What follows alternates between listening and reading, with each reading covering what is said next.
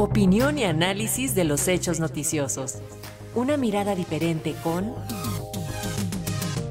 Juan Cruz Olmeda. En su comentario de hoy, el doctor Juan Cruz Olmeda, profesor e investigador en el Centro de Estudios Internacionales del Colegio de México y director de la revista Foro Internacional, analiza los desafíos que enfrenta el nuevo presidente de Chile, Gabriel Boric. El pasado viernes tomó posesión de su cargo como presidente de Chile, Gabriel Boric. Su llegada al poder marca sin dudas un parteaguas en la historia política del país trasandino desde la transición a la democracia a inicios de la década de 1990. Por un lado, por primera vez desde entonces gobernará alguien que no fue electo por alguna de las dos grandes coaliciones políticas que dominaron la política chilena durante las últimas décadas.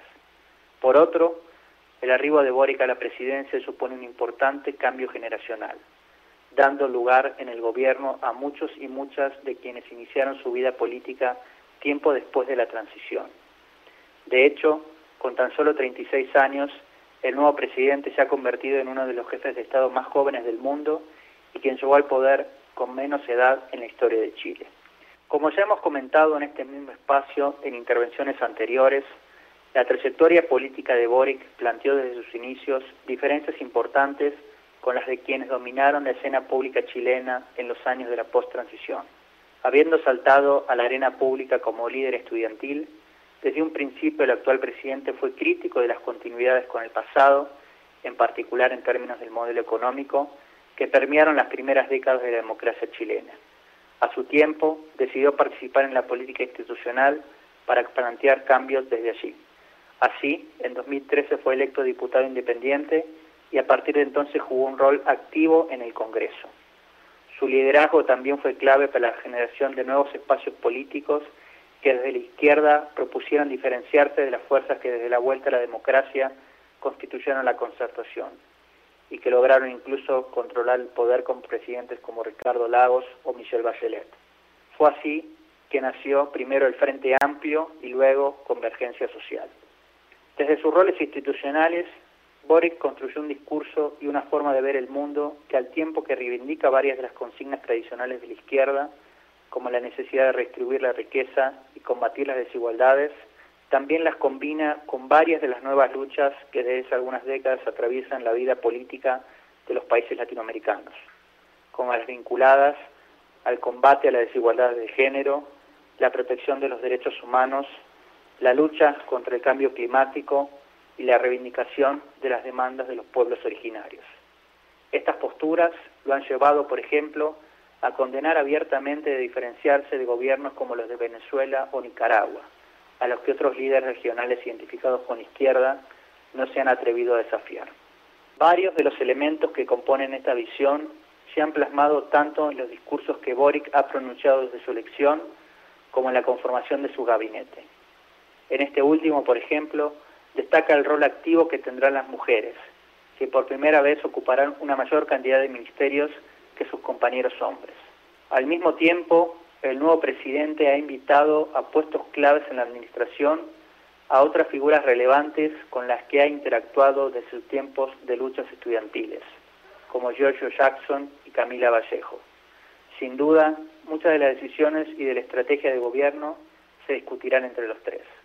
Más allá del golpe de aire fresco que supone este cambio, el nuevo gobierno, sin embargo, enfrenta desafíos importantes. El primero tiene que ver con cumplir con las grandes expectativas que ha generado. Es difícil pensar en el ascenso de Boric sin hacer referencia a las grandes movilizaciones que en el 2019 sacudieron la vida de Chile y plantearon críticas profundas al modelo político y económico que prevaleció en el país durante las últimas décadas. Los reclamos evidenciaron que detrás del crecimiento económico y de la aparente estabilidad política que el país presumía se escondían demandas insatisfechas y voces que no eran escuchadas por una clase política alejada de los problemas comunes. Muchos de los planteos del nuevo presidente han retomado dichas consignas, proponiéndose el objetivo de dar respuesta a las demandas. Por ejemplo, el planteo de redistribuir el ingreso al tiempo que se construye un estado de bienestar que permita a los chilenos y chilenas acceder a servicios públicos sin tener que recurrir al mercado, ha estado en el centro del discurso de Boric. La reivindicación que éste hace de dichas luchas también explica que una de las primeras medidas de su administración haya sido retirar las acciones judiciales que el Estado chileno había presentado en contra de varias personas detenidas durante las manifestaciones. Alcanzar los objetivos planteados en el plano económico, sin embargo, será muy complejo en el contexto de una economía global todavía afectada por los efectos de la pandemia y que ahora enfrenta turbulencias por la invasión rusa a Ucrania y las sanciones derivadas de la situación. Está por verse además cuáles serán las reacciones en caso de que el nuevo gobierno avance en reformas fiscales para lograr sus metas. En el plano político será importante ver cómo evoluciona la convivencia con el Partido Comunista, que forma parte de la coalición de gobierno en el momento de ejercer el poder. El accionar de Camila Vallejo sin duda será clave en esta interacción. También habrá que seguir con atención los trabajos de la Convención Constituyente, otro de los resultados del estallido de 2019. En el ámbito internacional, Boric ha destacado la vocación latinoamericana de Chile, dando entender que su gobierno pretende jugar un rol relevante en la vida de la región. Dadas sus reiteradas condenas a gobiernos como los de Maduro o Daniel Ortega, será importante, sin embargo, ver cómo el nuevo gobierno de Boric se vincula con otros líderes de izquierda como Alberto Fernández, López Obrador o incluso Pedro Castillo, que si bien se han distanciado de estas administraciones abiertamente autoritarias, no han sido sistemáticos en sus condenas. Para Radio Educación, Juan Cruz Olmeda, profesor investigador del Centro de Estudios Internacionales del Colegio de México.